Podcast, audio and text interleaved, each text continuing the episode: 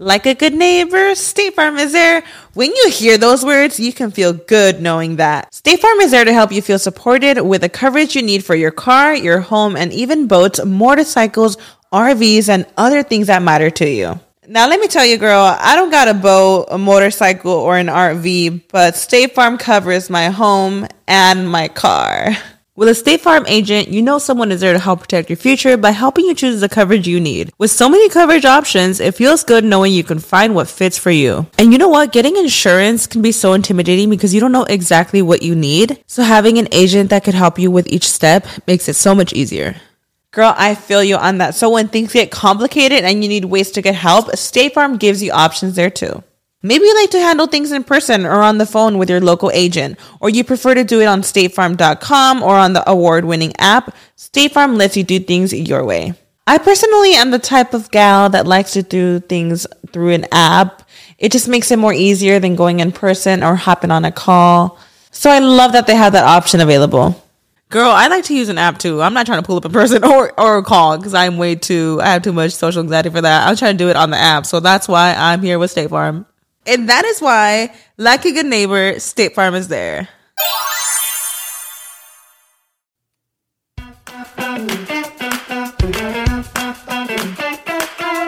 Hola, ¿qué tal? Bienvenidos a un episodio más de Rollos de Mujeres Podcast. Mi nombre es Ana Cruz y este es un espacio donde las mujeres decimos lo que realmente sentimos, lo que queremos, lo que odiamos en cualquier etapa de nuestra vida, sin tapujos, sin miedo, sin condiciones, sin estructura, sin nada, porque este es nuestro espacio para nosotras mujeres, ¿ok? Y bueno, además, compartimos historias inspiradoras, recursos, información, cualquier cosa que nos ayude a en comunidad ser mejores cada día, un pasito a la vez, tanto como persona como profesional. Y el día de hoy, híjole, no sé ni por dónde comenzar. Estoy muy, muy indignada y hay un tema que ha estado circulando en los últimos días en las redes sociales y por todos lados que me molestó bastante y soy de las personas, porque esto me dedico a las redes sociales y odio cuando hay trolls, cuando hay gente ahí comentando cosas negativas, odio todo eso, los trolls, los haters, todo eso. Pero esta semana pasada sí dije, no, tengo que expresar mi opinión por muy negativa o por muy mala que parezca y lo hice. Claro que me llovieron las críticas también, pero acepto las consecuencias de mi queja y pues hoy me voy a quejar otra vez porque este es nuestro espacio. Así es, mi hija. Buenas tardes a los podcast escuchas de mi hija. Este tiene razón. Yo creo, bueno, yo soy una mujer mucho mayor todavía y pues en todo tiempo se ha dado este tipo de cosas, ¿verdad? Pero por circunstancias de la vida, yo en mi persona, este tipo de cosas, eh, perdón por la palabra que voy a decir, pero para mí este tipo de gente son puercos, porque yo he pasado por muchas historias en mi vida y, y hay algo que no soporto y es gente que quiera decir, de, de, cualquier manera abusar, especialmente de niños. De los niños. Pero uh -huh. vamos a presentar el tema, mamita, y vamos a presentar a mi mami hermosa, que como les dije, las dos venimos ardiendo de coraje, de frustración, de impotencia. Pero bueno, la semana pasada se difundió por todas las redes sociales y hasta por donde no, un video del Dalai Lama besando a un niño en la boca y diciéndole, chúpame la lengua. Esto ocurrió hace dos meses, más de dos meses, desde febrero. Fue un evento de la Fundación M3M en la India, en el cual el líder espiritual saludaba a 120 estudiantes que habían recibido su título universitario. Y comenta cosas como desde que vine a vivir a la India he podido conocer a todo tipo de personas, incluidos eruditos y científicos interesados en los métodos para lograr la paz mental que nos ha mantenido vivos. Les daba mensajes de este tipo a todos los jóvenes. Y también quiero mencionar que es una persona, el Dalai Lama fue una persona a la que admiré casi toda mi vida. Me encantaba su filosofía, sus mensajes, su trabajo altruista. Es una persona que, a la que admiraba y decía, wow, ¿cómo puede una persona mantenerse tan positiva, tan pura? y queriendo simplemente amor y mejoría para la humanidad. Yo creo que eso aparte también me dio en la madre, así de que dije, wow, o sea, no puedes confiar en nadie. Sí, lo que pasa es que a veces idealizamos, estamos tan necesitados de personas buenas, gente honesta, gente, gente positiva que de pronto idealizamos las personas. Yo también este, era de las que, ay, veía del Dalai Lama, wow, no, pues eh, quiero, yo quiero ser una Dalai Lama. Pero pues eh, yo creo que esto todavía molesta más, porque cuando tú ves una persona que pregona el amor, pregona la paz, pregona la unión mundial, la unión humana, el respeto, el quiéranse, el valórense, de pronto ves esto, es peor todavía el shock que te da ver que la persona que tú pensabas que era la perfección resulta que es un ser humano cualquiera. Que no lo es.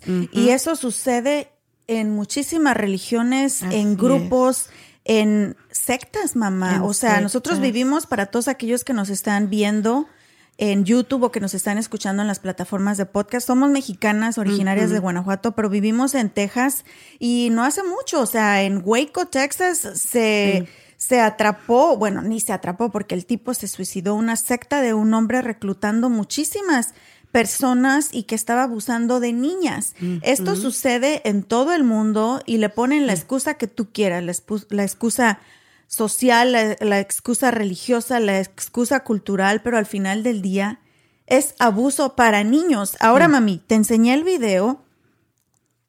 Como les comentaba, el señor Dalai Lama, ya, ya ni siquiera el líder espiritual ni nada, este señor, el Dalai Lama, le da un beso al niño en la boca. Y no voy a seguir ni compartiendo esas fotos ni esos videos porque no queremos ni siquiera darle, importancia, a este tipo.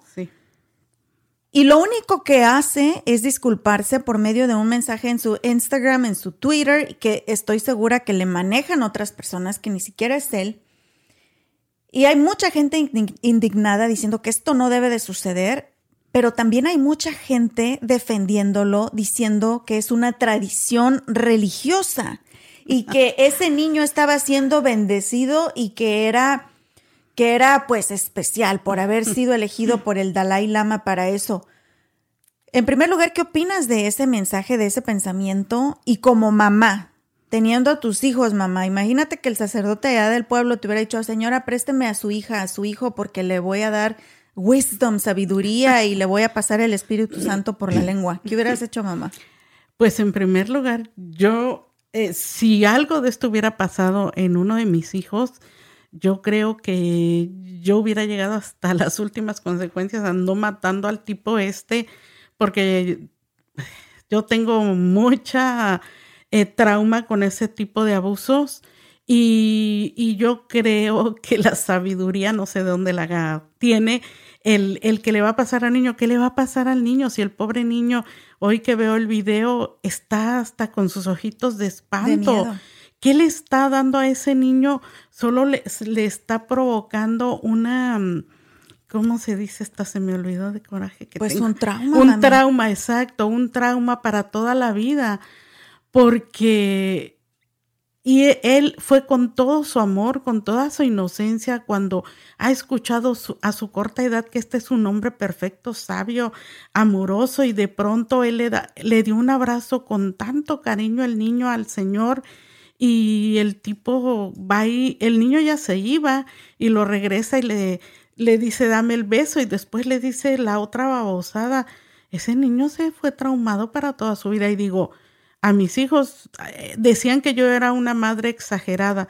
Tal vez fui exagerada en el cuidado con ellos porque yo no quería que ellos sufrieran un trauma tan triste y tan horrible, pero de verdad, hubiera sido quien hubiera sido, porque esto se da a todos niveles, desde la familia, que se supone que es donde uno debe de estar más cuidado y más protegido. Y era lo que te iba a decir, mami, porque este señor juega en, en, esta religión, juega ese papel de esa persona admirada, amada, lo consideran un dios, una reencarnación espiritual del dios que ellos adoran y tienen tanta fe, tanta idolatría hacia este señor que él puede decir lo que él quiera y ellos le van a creer. Exacto.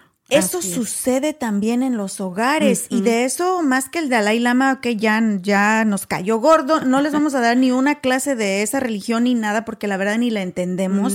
Hay muchas cosas que te confieso aquí, mamá, que uno de mis sueños y mi marido, no, no, no, él no quiere visitar la India ni, eh, ni, ¿cómo se llama esto? Donde están ellos, pues los monjes los tibetanos. Monasterios. Eh, ajá. en el Himalaya. Yo siempre mi sueño, uno de mis grandes sueños, y estaba ahí en mi bucket list, es ir a, a ver esos, esos montes eh, tibetanos, a conocer el Everest. Estaba en mi, en mi lista como ah, casi, casi así como quiero ir a Tierra Santa, yo le decía a mi esposo, ahí quiero ir yo, quiero, quiero ver de qué están hechos estos monjes, los admiro, me encanta su filosofía y hoy en día a la fregada, no van a recibir ni siquiera un peso de mi, de mi dinero en ir de turista ahí.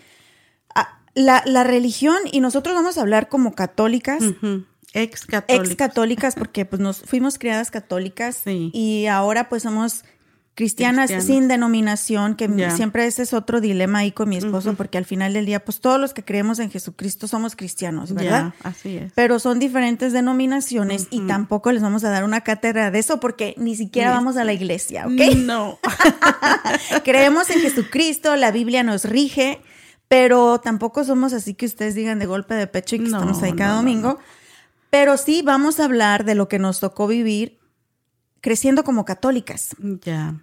Así es. ¿Y cómo era el pueblo, mamá? Ahí en Paso el Alto Guanajuato, donde lo regía, así como el Dalai Lama, ese mismo respeto se le tenía, pero al, al, sacerdote. del pueblo. Sí, pues eh, yo lo recuerdo porque todavía crecí con él. Desde niña, mm, muy pequeña, estuvo este sacerdote en el pueblo, duró muchísimos años y pues todo mundo, wow, era el padre, el, el señor cura, le besaban la mano, se hincaban, le besaban la sotana.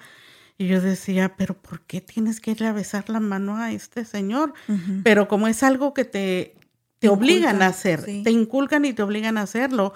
Este, pero ya con el tiempo que pasaron muchos años, yo ya era una jovencita, este, pues empezaron a sacar, porque ya la gente pues empezaba a despertar, ya había gente que salía del pueblo y llegaba con, pues, con ideas nuevas y con la mente abierta, lo que es bueno y lo que no, lo que está bien y lo que no está bien. Creo que bueno y malo, pues, es una definición muy subjetiva. sí, en lo que, lo que estaba bien y lo que estaba mal. Entonces empezaban a escuchar rumores y, se decía, y esto es verdad, a mí me consta, porque el catecismo para la primera comunión se daba a un lado de lo que se llama la, el curato, le decían ahí en el pueblo, la casa parroquial donde vivía el sacerdote, y era algo así como... Tenebroso, ¿verdad? Tenebroso y era pura mujer, pura mujer al servicio del sacerdote. Ah, pero no crean que niños y, mujeres, porque los niños para él eran especiales, decía. Pero no crean que mujeres de 60 años como yo, acá ya viejitas y no feas, pero viejitas. él quería Él quería pura de, catequistas, de ayudantes para la iglesia, en las oficinas, en todos lados y en su casa eran puras mujeres jóvenes. Y sobre todo había mucha jovencita que venía de las comunidades pequeñas porque eran más inocentes. todavía. y se empezaron los rumores y se empezó a decir que tenía hijos con fulana, que había tenido hijos con sutana, que en tal pueblo tenía su familia, que hasta había un pueblo en el que cuando lo retiraron a fuerzas, este se fue él un tiempo y decían que allá tenía su familia pero como ya no recibía dinero de la iglesia porque lo quitaron, o sea, le dieron su retiro, él no lo aceptó, lo tuvieron que sacar a fuerza, creo que ya no le daban dinero y volvió a regresar a pedir prácticamente limosna en la puerta del templo. Pero desde ahí, este... Te decepciona todo sí, eso. Porque dices, bueno, se supone que es la persona que, que guía a, tu pueblo, que guía tu familia, que guía tu vida y que tú toda la vida dices, ay, sí, el Señor cura, ay, el Señor cura, casi Eh, igual que este otro señor, casi decían que ya era san, Que no digo el nombre, Más cerca de Dios, ¿verdad? que ya era un santo que hacía milagros, que hasta lo veía. Bueno, había gente tan de verdad obsesionada que hasta decían que de noche lo veían caminar él por el pueblo. Pues yo creo que se andaba en la noche caminando, pero Que quién sabe borracho. Se echó demasiadas. Sí, Este, ¿cómo se hizo muchas la- misas. misas? Eh, sí recuerdo Sí. estas historias, mami, y también recuerdo sacerdotes posteriores a él se rumoraba se- que, que tenían hijos regados por todos lados. Sí. Y algo que me decepcionó mucho, una, varias cosas en, en- en- en la iglesia fue, la primera, ese misticismo con que se manejaba todo, ese hermeticismo también de que, Sí. que no, se no se daba mucha información, era como privilegiado el que podía ir detrás de esas paredes, Sí. la seriedad con la que manejaban las misas, todo era Sí. tan místico, tan como tan se- con secretos. Y la primera vez y única que yo me confesé en mi vida fue para poder hacer mi primera comunión y eso porque era un requisito Sí, del catecismo, que era pues tus clases de catecismo, entender que era la comunión, etcétera, etcétera, pero tenías que confesarte también para Sí. que pues tu alma estuviera pura y te pudieran ah, hacer la primera comunión. Pues yo como, creo que tenía como 12, 13 años, ya ni me acuerdo cuando hice el catecismo. ¿Más chiquita? Menos, yo creo que unos 10 años. Pues ya era bien ahí. canija yo, porque yo ya pensaba en muchas cosas, mami. Y me acuerdo que dije, ok, pues me voy a confesar. Era un día tan importante para mí, Sí. porque era como que abrir mi corazón al sacerdote y que me iba a acercar a ser más pura y estar con Dios. Y para aquellos pues que han conocido la iglesia católica, son esos cuadritos de madera donde él se mete adentro, se sienta el confesionario y tiene como Sí. hoyitos en, en la pared de madera de al lado y tú hablas con el sacerdote a través de esos hoyitos. Y recuerdo que dije, ok, ¿qué le voy a decir? Pues qué pecados puede tener una chiquilla de 10 años. Mis pecados eran, le he contestado a mi mamá, le contesté a mi papá, eh, cosas así, ¿verdad? Sí, exacto. Llego tan emocionada, me arrodillo y empiezo a confesarme con el padre. Y le digo, ay, padre, he pecado. Este, pues le eché mentiras a mi mamá en esto, me comí la extra tortilla de mi hermano y la verdad, pues no quiero a mi papá. este tipo de cosas. Ese no era pecado. Ese no era pecado. Y yo esperando que me dijera, no, mi hija, no te preocupes. No sé, que Sí. me diera palabras de aliento. Ni me peló, ni me volteó a ver. Ni, yo creo porque no era una niña como que muy, muy este, exuberante ni, ni guapetona. Entonces ni me volteó a ver el, el sacerdote. Sí. Nada más me dijo, vete a rezar 10 Padres Nuestros y 10 Aves María. Para mí fue una decepción total. Pero de ahí en fuera, mamá, esa idea que te meten de que porque es una persona especial en la religión, tienes que hacer lo que se te pida. Sí. Y se murmuró también muchísimo en mi pueblo cuando había pues todos los niños que eran los monaguillos. Oh, sí. Ten cuidado con esos niños que mandas a la iglesia, porque también se rumoró muchísimo y no sé si se pudo comprobar o escondieron pruebas de que estaban abusando de los De niños, los mamá. niños, sí. y Yo creo que como en la misma gente. Pues qué bueno ahora que mejor me mandó a rezar los 10 Aves Marías y no me dijo pásale no me para dijo, acá. "Ah, ven, ahorita, Sí. te, ahorita te, te voy a, a Te voy a purificar. purificar acá, de Sí, había, había muchos, mucho rumor de, de todo eso. Y, y también este, de niños y de niñas, porque él tenía eh, una como eran, no sé, como clases especiales. Yo no recuerdo exacto porque yo nunca asistí, porque yo nunca estuve, pero sí se decía que había unas clases especiales y pero no sé por qué más para niños, donde les enseñaban a hacer los monaguillos y todo, pero ay, pues solo Dios y ellos supieron en su conciencia en realidad cuántos niños pasaron ahí, cuántos niños fueron abusados, muchos, muchos niños, eh, eh, hasta sus familias se fueron de lo- del pueblo, otros niños ya más grandes se fueron de sus casas. Y pues en ese tiempo uno no, en- bueno, al menos yo no entendía nada, ¿verdad? Y daba Ya, miedo, mamá. sí. Se callaban por miedo sí, también. se callaban por miedo, y pero ahora pues entiendo muchas cosas. Eh, rumores, estos no eran rumores, otro sacerdote, eh, ese aún todavía no era señor cura, era vicario, como le llaman al que es antes que el señor cura. este también se eh, tuvo hijos con una muchacha y esto sí fue así un boom de, de que como que el padre, el más que era de familia del pueblo, bien reconocidos y no sé qué, pues él dijo que pues él había sido sacerdote porque lo obligaron en su casa, que normalmente esto pasaba en otros tiempos porque la gente tontamente pensaba que por tener un, un sacerdote hijo o una monja madre, digo una monja hija, perdón, madre no tenían. La madre era lo que les faltaba, mamá. ya estaban prácticamente dentro del cielo. Cerca del cielo. Sí. Entonces obligaban a los hombres a irse al seminario y a las mujeres a irse al, al convento. Y este sacerdote públicamente lo dijo. Él, él, claudicó, creo que es la palabra, no la recuerdo exacto, claudicó, dejó los hábitos y se casó con la muchacha y se fue del pueblo para siempre porque pues era una vergüenza para la familia y una vergüenza que ese sacerdote, eh, ese párroco eh, eh, este, hubiera hecho esta cosa. Y, y, esto es importante de mencionar también, mamá, en primera, los abusos.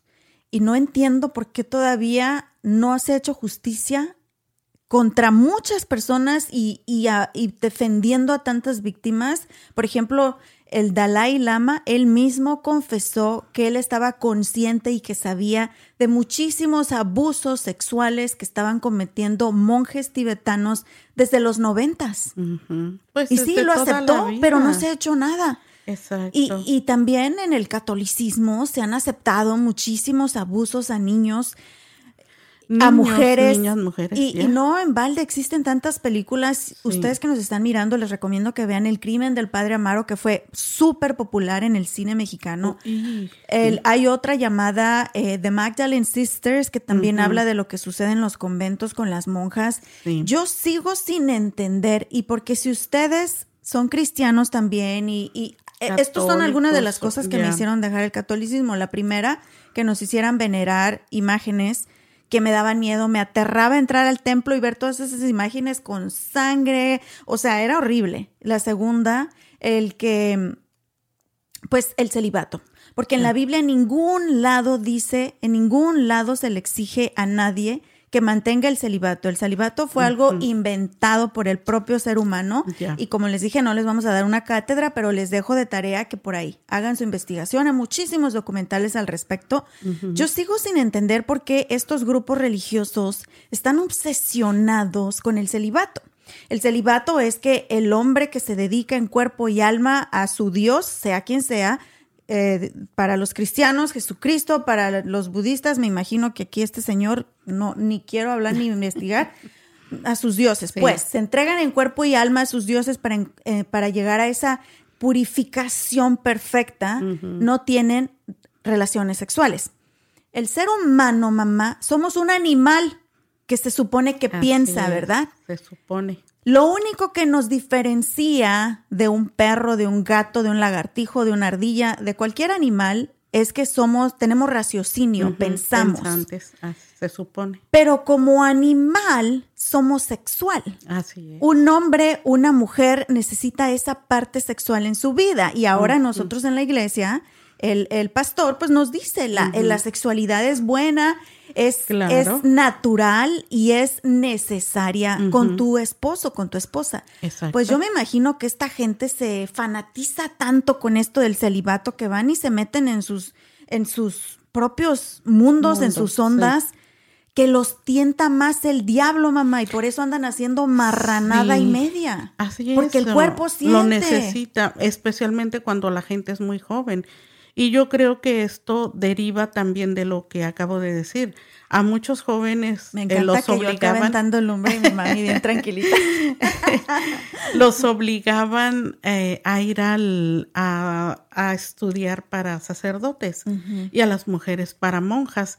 Y muchos iban en contra de su voluntad. Entonces, en contra de, de su voluntad, hacían esto, cual ellos seguían pensando y sintiendo como hombres, como todos todo sacerdote y toda monja. Aquí, el que una vez en su vida no haya sentido la calentura, diciéndolo en manera vulgar, o sea, pues A lo mejor tiene una enfermedad o algo, pero no es normal. No o es sea, normal. Todo mundo hemos sentido las ganas. Y luego teniendo, dicen que lo prohibido es lo que más se te antoja. Entonces imagínense esta bola de enfermos ahí. Ay, mami, tú continúa, por favor. Sí, es que sí es algo, es algo tremendo, algo horrible. Y vuelvo a decir, yo, yo este, eh, que pasé por muchas cosas también muy feas y muy tristes, puedo decir que aún a mi edad no acabo de entender a hombres y mujeres, porque tanto hay hombres, mujeres que abusan de sus propios hijos y ha habido películas y ha habido documentales de estas personas que yo no sé qué tienen en la cabeza y, y este se, se, siempre ha existido, solo se tapaba mucho porque el que dirán, por la sociedad, porque de hecho sabían que estaba mal, sabían que no era lo correcto y siempre lo andaban tapando.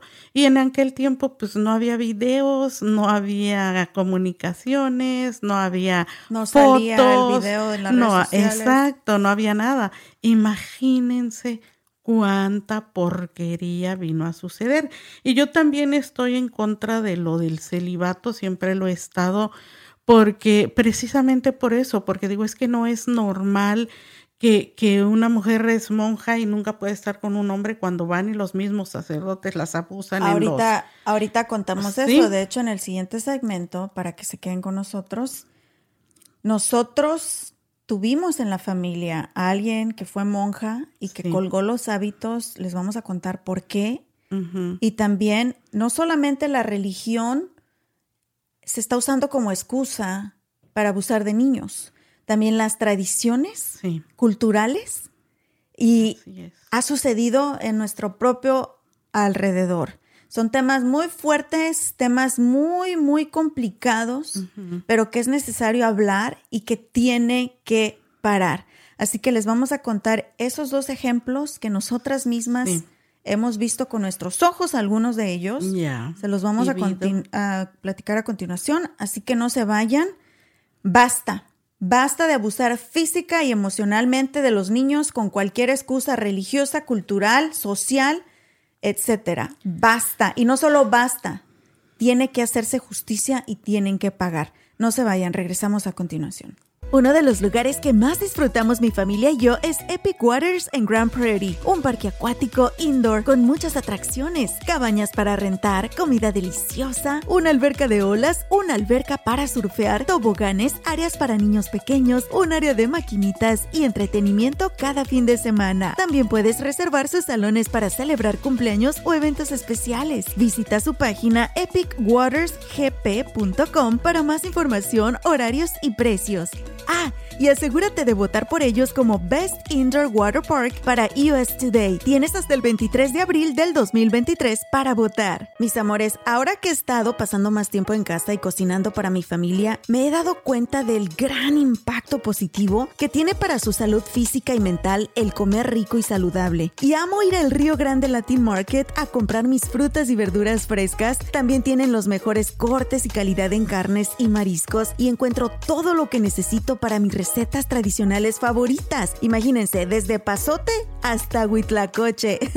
Ahí lo encuentran. Y lo mejor de todo es que tienen especiales cada semana, porque sé lo importante que es ahorrar dinero, especialmente en estos momentos, ¿verdad? Visita tu tienda al Río Grande Latin Market más cercana en el área de Dallas Fort Worth y también visita su página web elriogrande.net para inspirarte con sus recetas. Si vives en el área de Dallas Fort Worth o estás de visita por estos rumbos, tienes que visitar Traders Village en Grand Prairie. Vas a encontrar más de 3.000 puestos de vendedores locales, desde botas, sombreros, joyería, juguetes, herramientas, plantas y mucho más. También venden comida deliciosa y tienen música en vivo y entretenimiento todos los fines de semana. Y para entretener a los niños y también a los grandes, pueden disfrutar de los juegos mecánicos de Prairie Playland, incluyendo la increíble montaña rusa Prairie Screamer. Si aún no te has subido, no sé qué estás esperando. Abierto sábados y domingos, la entrada es gratis y el estacionamiento cuesta tan solo 5 dólares. Traders Village de Grand Prairie. Hola mis amores, tener una casa no es un sueño imposible, sí se puede, solamente tienes que tomar acción. ¿Y a qué llegamos a este país? con ese sueño, ¿verdad? El sueño americano de tener nuestro propio hogar. Trabajas bien duro, te levantas súper temprano todos los días, eres bien responsable, ahorrador. Entonces tú puedes comprar tu propia casa. Lo único que necesitas es información y que alguien te guíe paso a paso, pues para ya comenzar los trámites. Y yo te tengo a la mejor agente de bienes raíces de todo Dallas Fort Worth, una querida amiga, Griselda Segura, que por cierto es bilingüe, es una inmigrante como tú y como yo, así que ella sabe de lo que estamos hechos y lo que necesitamos. Es súper buena onda y puedes confiar en ella, ¿ok? Llámale en este momento al 972-898-1886. 972-898-1886. Le dices que Ana Cruz te la recomendó y no dejes para mañana ese gran sueño. Hoy tú puedes tener tu propia casa. Muchísimas gracias por continuar con nosotros en un episodio más de Rollos de Mujeres Podcast. Mi nombre es Ana Cruz. El día de hoy creo que ni te presenté, mamá. No, pero aquí estoy, ya saben quién soy. El día de hoy nos acompaña la mujer que más amo, que más admiro, mi roca, mi fuerza, mi ejemplo, mi protectora también mi madrecita hermosa Luz González, que por cierto, recuerden que la pueden seguir en todas las redes sociales, arroba los consejos de mi madre. ahí siempre les está compartiendo cositas, ¿verdad, mami bella? Sí, pues ahí trato de darle algunos tips, algún, algunas recetitas, como siempre les digo, buenas, bonitas y baratas. sonrisas, mensajes bonitos de todo. Sí, sonrisas siempre, porque aunque la vida nos haya pedreado, pateado y maltratado, este, siempre hay que levantarnos y dar gracias a nuestro creador y sonreír. Aunque sea chimuelas, no importa. No importa, aunque sean dientes de mentiras, no importa. Bueno, y el día de hoy estamos hablando de un tema muy controversial pero necesario y estamos hablando, aclarando, como dos madres indignadas, dos madres enojadas y dos madres que crecimos con una cultura y una religión donde también se nos enseñó que el sacerdote era la máxima autoridad después de Dios y que fuera lo que fuera que nos dijeran que hiciéramos, lo teníamos que hacer. Después de sacerdote se nos enseñó que el hombre de la casa, el mm. esposo o el padre, era la autoridad y que fuera lo que fuera que esa persona dijera, la teníamos que hacer respetar, callarnos y aguantar. Lo peor es dijera o hiciera. O hiciera. Y hubo muchísimos, muchísimos momentos muy duros que se vivieron no, solo en nuestras familias y se siguen viviendo desafortunadamente en nuestra cultura también y de eso vamos a hablar ahora. Cómo la cultura también afecta nuestra forma de entender, de ver y de actuar en esta sociedad. Y bueno, el Dalai Lama ya, ojalá que pague, ojalá que pague de verdad. Ojalá. Que se le baje ya de ese pedestal. Ya. Y estaba viendo un video de un periodista que admiro muchísimo y decía, mira, este señor como quiera, pues ya le queda poquito, ¿verdad? Tiene ochenta y tantos años. Ya se va a ir, se estaba dando sus gustillos asquerosos antes de irse. Pero ese pobre niño quedó marcado de por vida. Para toda su vida. Y aparte este video al hacerse tan viral, pobre nene, o sea, imagínense cómo se está afectando, así que si ustedes todavía lo ven por ahí, bórrenlo, bórrenle la carita a ese nene hermoso porque no, él no tiene culpa de nada. Así es, no es justo que él pague por las porquerías de otras personas. Mamita, también la cultura afecta y la cultura nos enseña muchas cosas malas, especialmente nuestra cultura machista y patriarcal. Sí. Nos enseñó que respetáramos e hiciéramos lo que dice el padre y lo que dice pues, el hombre de la casa. Eh, Una de tus tías, mamá, llegó al punto de tomar una decisión drástica para salir huyendo de su propia casa y salir huyendo de ese patriarcado, de ese papá. ¿Qué hizo tu tía? Eh, bueno, mi tía, en paz descanse, este, le vamos a decir, no era su nombre, nosotros así le decíamos, eh, en casa de los abuelos, en paz descansen, eso espero, este, eh, era, fueron muchos hijos y era pues típica la familia de aquellos tiempos de que el hombre era voz y, y mando y que para desgracia de ellas eran puras mujeres, solo fueron tres hombres. el mayor, el del medio y el pequeño. Ellos pues estaban en un lugar especial por ser hombres, pero todas las mujeres, eh, solo ellas, a estas alturas de mi vida y sabiendo lo que fue el Señor su padre, dice que mi abuelo, este, sabiendo que era este Señor, solo ellas realmente supieron cómo fue su vida, su infancia, su adolescencia pero llegó un momento en que unas salieron casándose porque no había otra forma, ella no quería casarse porque solo ella sabe qué trauma traía de los hombres, pero este ella salió huyendo de la casa para irse a un convento porque ella pensó que de esa manera iba a escapar de violencia física, emocional, y abusos, yo no sé hasta dónde y se fue, se fue para un convento. Pero pues creo que como ella decía después, mi pobre tía terminó más, em, en paz descanse, también más amargada, frustrada, traumada, decepcionada de la, de la religión católica, eh, de, de, las personas, de la vida misma, de verdad estaba muy afectada mi tía cuando, cuando por fin decidió dejar eh, de ser monja y esto sucedió porque tenían que pasar ciertos años siendo monja y, y, ella los tuvo que cumplir porque cuando ella les dijo a, pues especialmente a su papá que, que quería regresar a la casa, uh, no, le dijo, fue tu decisión, y no, nunca le tendieron la mano, ni le hicieron caso, ella se tuvo que tragar todo, todo, todo lo que vivió, sufrió y pasó en ese convento. Y se habla eh, de muchas cosas. En el caso específico de tu tía mamá, yo me quedé con las ganas de entrevistarla antes de que falleciera. Nos llegó a contar cositas aquí y allá, pero sé que había mucho dentro de su mente y de su corazón que se fue con ella. Sí. Pero hemos visto en otras situaciones y en otros casos donde ha habido abusos a las monjas de hecho, se rumoraba también de un convento donde era famoso porque en el jardín del convento era como un cementerio donde enterraban fetos, donde enterraban todos los abortos, los bebés que mataban, de estas monjas que eran abusadas por los mismos sacerdotes. Eh, hay muchísimas cosas sucediendo. Y también, mamita, quisiera para toda la gente que nos está viendo en este momento y que son católicos o que tienen familiares que son sacerdotes o monjas, hay gente buena. Claro. Hay sacerdotes buenos, hay monjas buenas. Así es. Y hay muchísimos que entran con esa buena intención. Pero también hay gente mala. Sí. Y hay mucha corrupción y maldad dentro de esos lugares también. Lo que pasa es que la iglesia es como el gobierno. Y si muchos no están informados, busquen eh, información de hace no 10 años, no 20 años, váyanse muy atrás a cuando empezó el catolicismo, quién inició el catolicismo, por qué lo inició. Y el catolicismo hace muchos años este, era el gobierno, no había gobierno.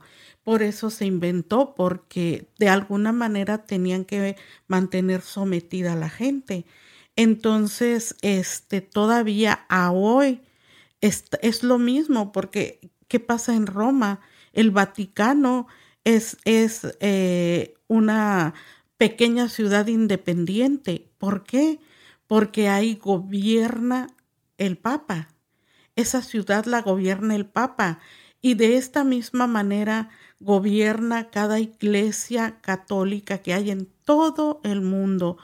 Entonces, este, eso mismo hace, eh, yo no sé, tanta cosa y perdonen que a mí se me van las ideas, ¿sabes de lo que estoy hablando? Mami, a ti se te van las ideas, a ellos se les va la moral, y se les van otras cosas. Sí, la verdad que sí, entonces, este, sí, uno se decepciona, bueno, al menos yo también hace algún tiempo, no, no hablando de abusos, pero sí creo que de muchas maneras la iglesia te decepciona eh, y lo peor son esto, el tipo de abusos que cometieron y como, como mi tía en paz descanse vuelve a decir, y también tuve unos tíos que estuvieron en seminario para ser sacerdotes.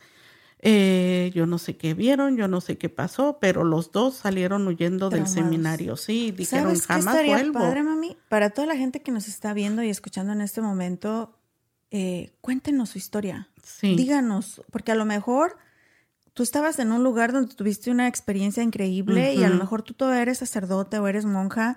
Cuéntanos, cuéntanos Claro. tu experiencia y también aquellos que necesiten una plataforma y una, un lugar para contar su historia. Aquí están, aquí Sí. estamos para ustedes. Así Y nos gustaría saber, inclusive la gente que tenga más conocimiento sobre cómo funciona toda esta religión de los monjes tibetanos, también cuéntenos. ¿Qué significa, según ustedes, eso de que le... Porque yo leí que el Dalai Lama o los monjes tibetanos, una, una forma de ellos saludar de la manera más amigable que se pueda es sacar la lengua. Cuando saludan a alguien, hacen esto, ¡ah! para los que están en YouTube viéndonos. ¡ah! sacan la lengua y que entre más larga la lengua o entre más la puedes sacar, que más amoroso ese saludo, ¡ah! Pero también aclaran, en, al menos en ese documental que vi, ahí no hablan de que chúpame la lengua, ni de besar al niño en la boca. Entonces, cuéntanos, a lo mejor, edúcanos con tu religión, queremos saber qué significa, lo cual no, no quiere decir que estamos de acuerdo, Claro. pero cuéntenos su propia historia. Ujú. Mami, ahora esa es por una parte la religión. La cultura también nos ha enseñado, como ya lo mencionamos, el, el patriarcado, de que se respeta al padre. Yo recuerdo, y no vamos a decir nombres porque no nos queremos meter en problemas. Deberíamos de decir nombres, pero Sí. a lo mejor más adelante. No nos, no nos queremos meter en problemas. Alguien que conocemos, recuerdo que hace años es esta persona y tenía a sus hijos chiquitos, varoncitos. Y son hispanos, son latinos también, mexicanos Sí, y todo. Tenía a sus niños chiquitos y recuerdo que uno de ellos tenía como tres, cuatro añitos. Ujú. Y esta persona, que es la mamá, entre risa y risa, decía, miren, miren cómo se emociona y lo hace también. La mamá le daba beso en la boca al niño. Pero no crean que así, ni de piquito. Y yo ni así le doy a mis bebés. Claro. A mi bebé lo besuqueo por todos lados, cachetitos en la frente, en sus piecitos, le hago cosquillas, le soplo la barriga, pero jamás ni tocar su boca, ni sus partes No. íntimas, nada de eso. Así y esta es. persona le daba beso en la boca a su niño de tres años, tres, cuatro añitos, y se lo siguió dando yo no sé por cuántos años más. No solamente así, lengüeta, o sea, era un beso como tú le das un beso apasionado a alguien a quien te quieres coger. sí. Así, mamá, así.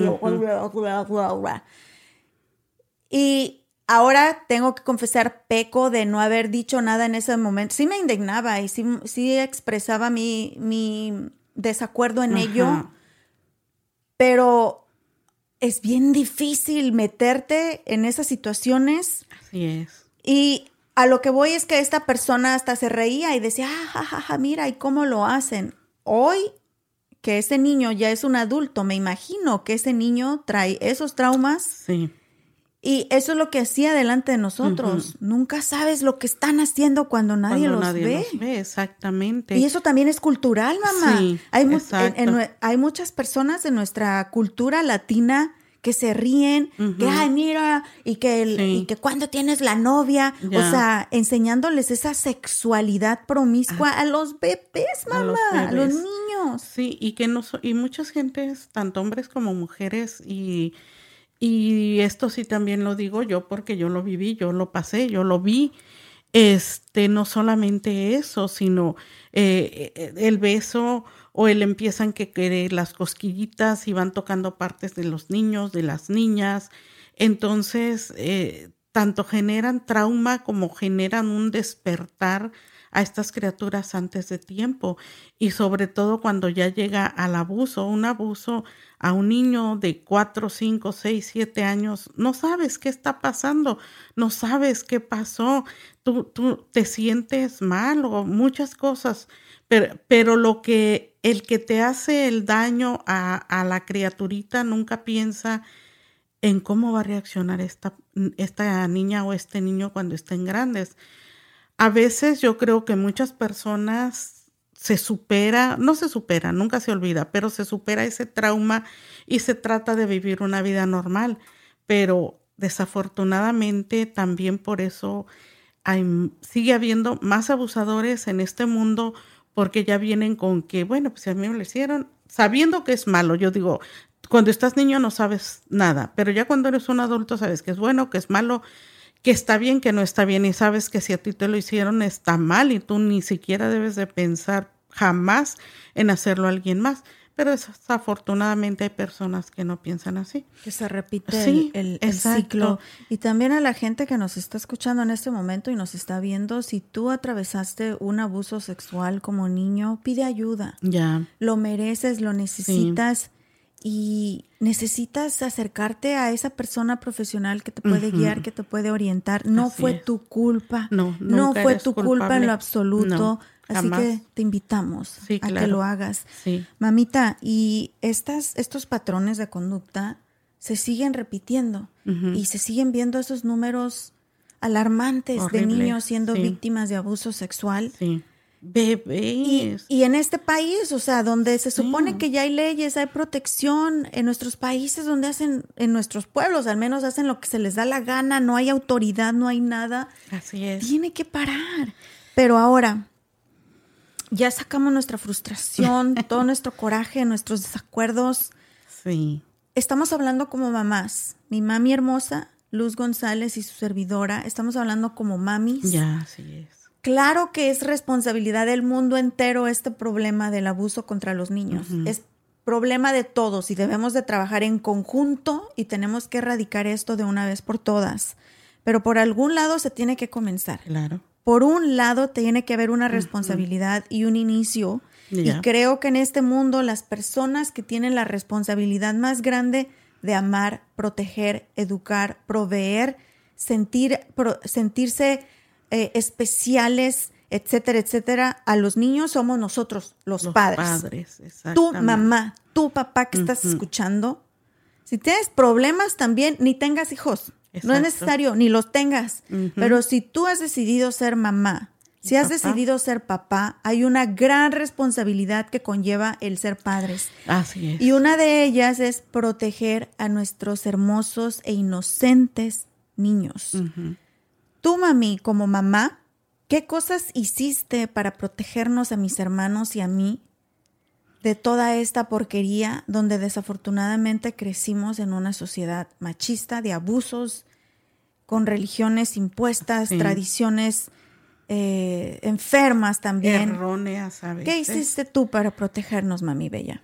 Pues yo desde que supe que estaba embarazada de tu hermano, que fue mi primer hijo, después tú que fuiste niña, en aquel tiempo se decía, cuiden a las niñas, en estos tiempos cuiden a todo mundo y en aquel tiempo también, solo que no era tan común o no se veía tanto.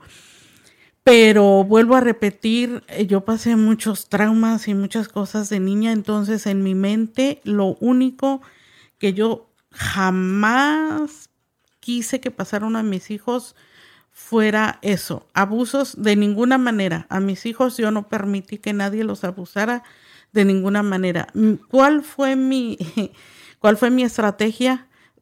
Ponerme como sandijuela pegada atrás de mis hijos, siempre pegada atrás de mis hijos. Había veces que me decían, a veces hasta en mi familia, que deja quedar a la niña conmigo un día, que, ay, porque no, a veces mi hija tal, no me entendía porque había sus amiguitas que hasta venían a, ay, ¿por qué no la dejas ir? No. Mi respuesta siempre era no. Jamás, a menos que realmente yo estuviera enferma y no pudiera atenderlos, se iban a la casa de mi madre, en paz descanse. Pero de ahí en fuera, con nadie. Jamás los dejé ir a fiestas solos, a quedarse en una casa ni en sueños ellos solos, a andar con gente adulta ellos solos, jamás. Yo me criticaban hasta hoy en día a veces me critican porque dicen que parezco la mamá gallina todavía protegiendo a mis hijos, pero prefiero eso a que me les hubiera pasado, no me lo hubiera perdonado y tal vez no estuviera aquí porque me hubiera convertido en asesina pero esa fue mi estrategia y hablar con ellos, siempre hablar con ellos, hablarles de dos cosas. En ese tiempo yo era católica y yo me decepcioné del catolicismo por algo que lo, en otra ocasión les contaremos pero siempre hablaba con ellos, pero sobre todo y especialmente yo les decía cuánto los amaba día tras día, mañana, tarde y noche. Y yo les decía que si algo yo les evitaba era porque los amaba tanto, más que a mi propia vida. Mi padre me, me concedió el que mis hijos fueran sanos, fueran felices, pobrecito lo que medio quieran. chuecos, medio tuertos y medio locos de repente. Sí, pero, felices. Y esa fue mi estrategia, porque sí, como acaba de decir mi hija, ¿en dónde empieza el cuidado? En la casa. ¿Con quién empiezan los consejos? Con los padres. Pero si yo, yo soy una madre que me vale eso que no sé decir. Dilo, mami, que te vale madres. eso. Una madre responsable, porque también hay es, hay, habemos de madres a madres y hay unas que valemos madres.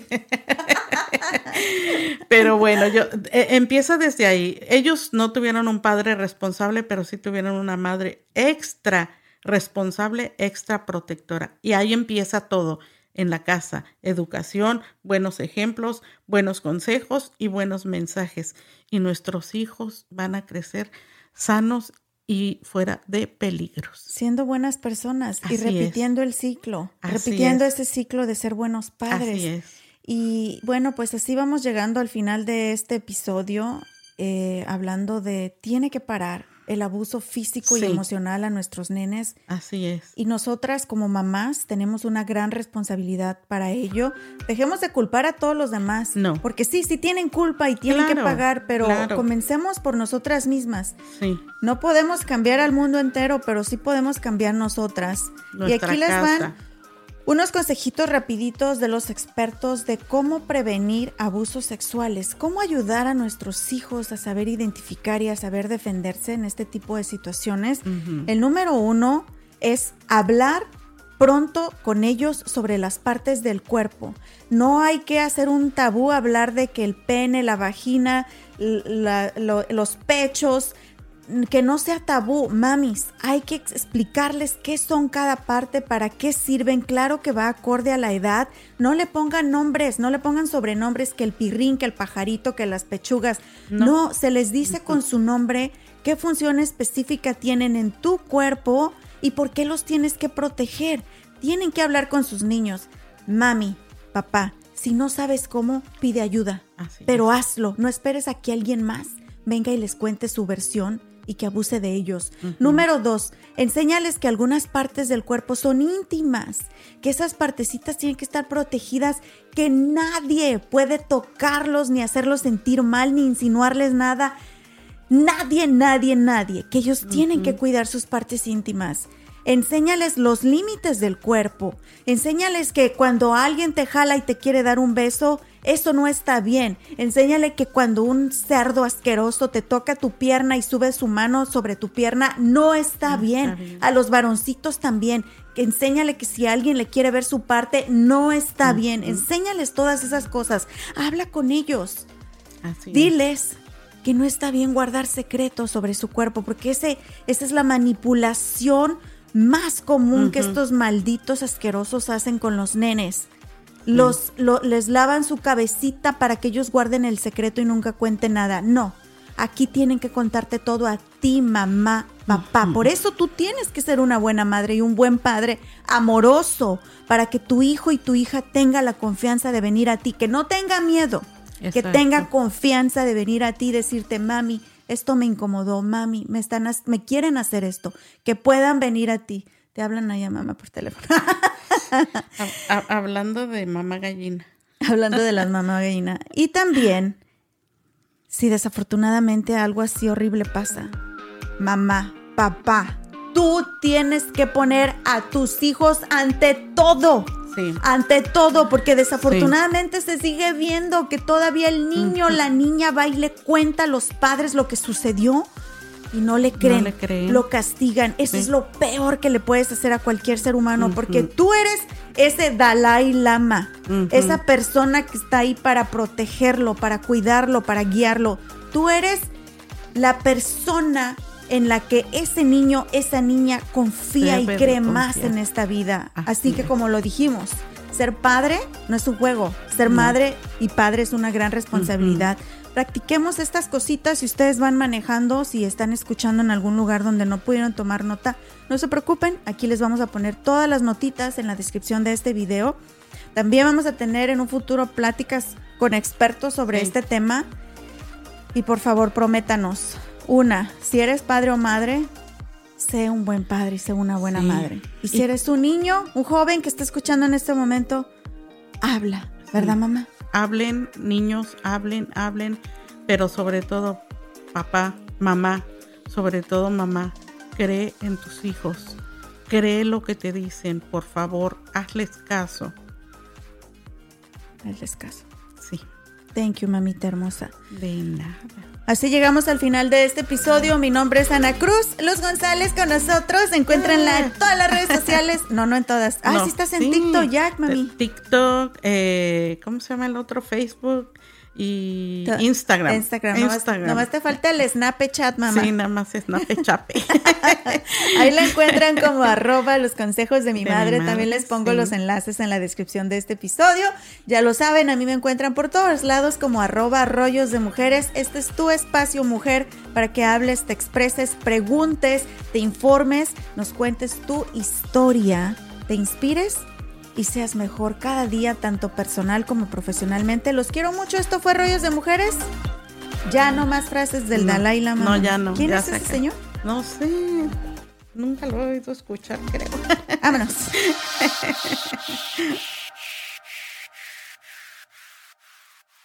Hello, it is Ryan, and I was on a flight the other day playing one of my favorite social spin slot games on chumbacasino.com. I looked over the person sitting next to me, and you know what they were doing? They were also playing Chumba Casino. Coincidence? I think not. Everybody's loving having fun with it. Chumba Casino is home to hundreds of casino style games that you can play for free anytime, anywhere even at 30,000 feet. So sign up now at ChumbaCasino.com to claim your free welcome bonus. That's ChumbaCasino.com and live the Chumba life. No purchase necessary. VGW Group. Void were prohibited by law. See terms and conditions. 18 plus.